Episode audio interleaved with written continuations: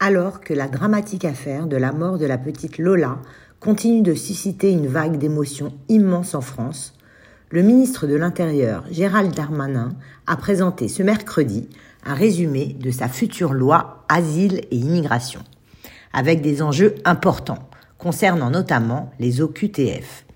En effet, mise en examen pour ce meurtre épouvantable, Dabia B, une Algérienne de 24 ans, était sous le coup d'une OQTF. Ce sigle, que l'on entend partout depuis son arrestation, signifie obligation de quitter le territoire français. La meurtrière présumée était entrée légalement en France en 2016, mais son titre de séjour étudiant de l'époque était depuis expiré. À la fin du mois d'août, la suspecte aurait tenté de prendre l'avion. En défaut de possession d'un titre de séjour, elle a ainsi fait l'objet d'une obligation de quitter le territoire français en date du 21 août, rapportent les médias. Alors que sont ces fameuses OQTF au cœur de récupération politique? Et qu'est-ce que cela signifie sur le plan légal?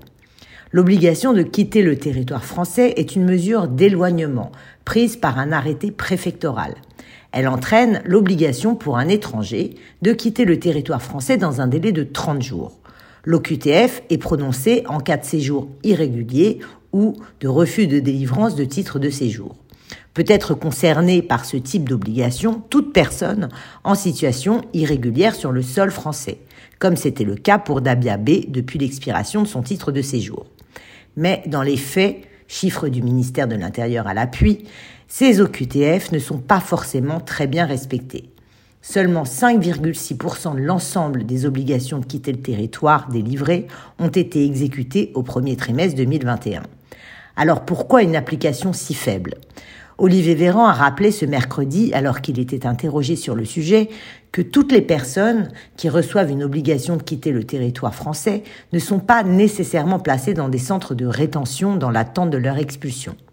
L'éloignement limité de certaines nationalités s'explique par la difficile identification des personnes en voie d'éloignement et par l'insuffisante coopération des autorités de leur pays d'origine.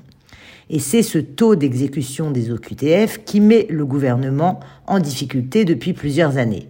Un taux inférieur à 10% en 2020 pour 125 000 mesures prononcées. Pour améliorer l'efficacité, une nouvelle loi sur l'immigration est prévue pour début 2023 et doit introduire une série de mesures pour rendre ces obligations de quitter le territoire français plus efficaces afin de faciliter les éloignements des étrangers ayant commis des crimes et délits. Être méchant avec les méchants et gentil avec les gentils. Voilà ce, ce que préconise le ministre de l'Intérieur avec l'esprit de cette nouvelle loi. Toutes les OQTF seront désormais inscrites au fichier des personnes recherchées afin de pouvoir constater que la personne repart et ainsi compter tous les départs d'étrangers a ainsi expliqué au quotidien Le Monde Gérald Darmanin. Nous avons un travail à faire pour rendre impossible la vie des OQTF en France, a ajouté le ministre. Le projet de loi à venir prévoit ainsi de diviser par trois le nombre possible de recours dont dispose la personne en situation irrégulière sur le territoire. Et le président Macron d'ajouter, on va durcir les règles pour arriver à 100% d'application des OQTF, alors que le taux aujourd'hui est de 10%. Espérons surtout que ce genre de drame ne se reproduise plus.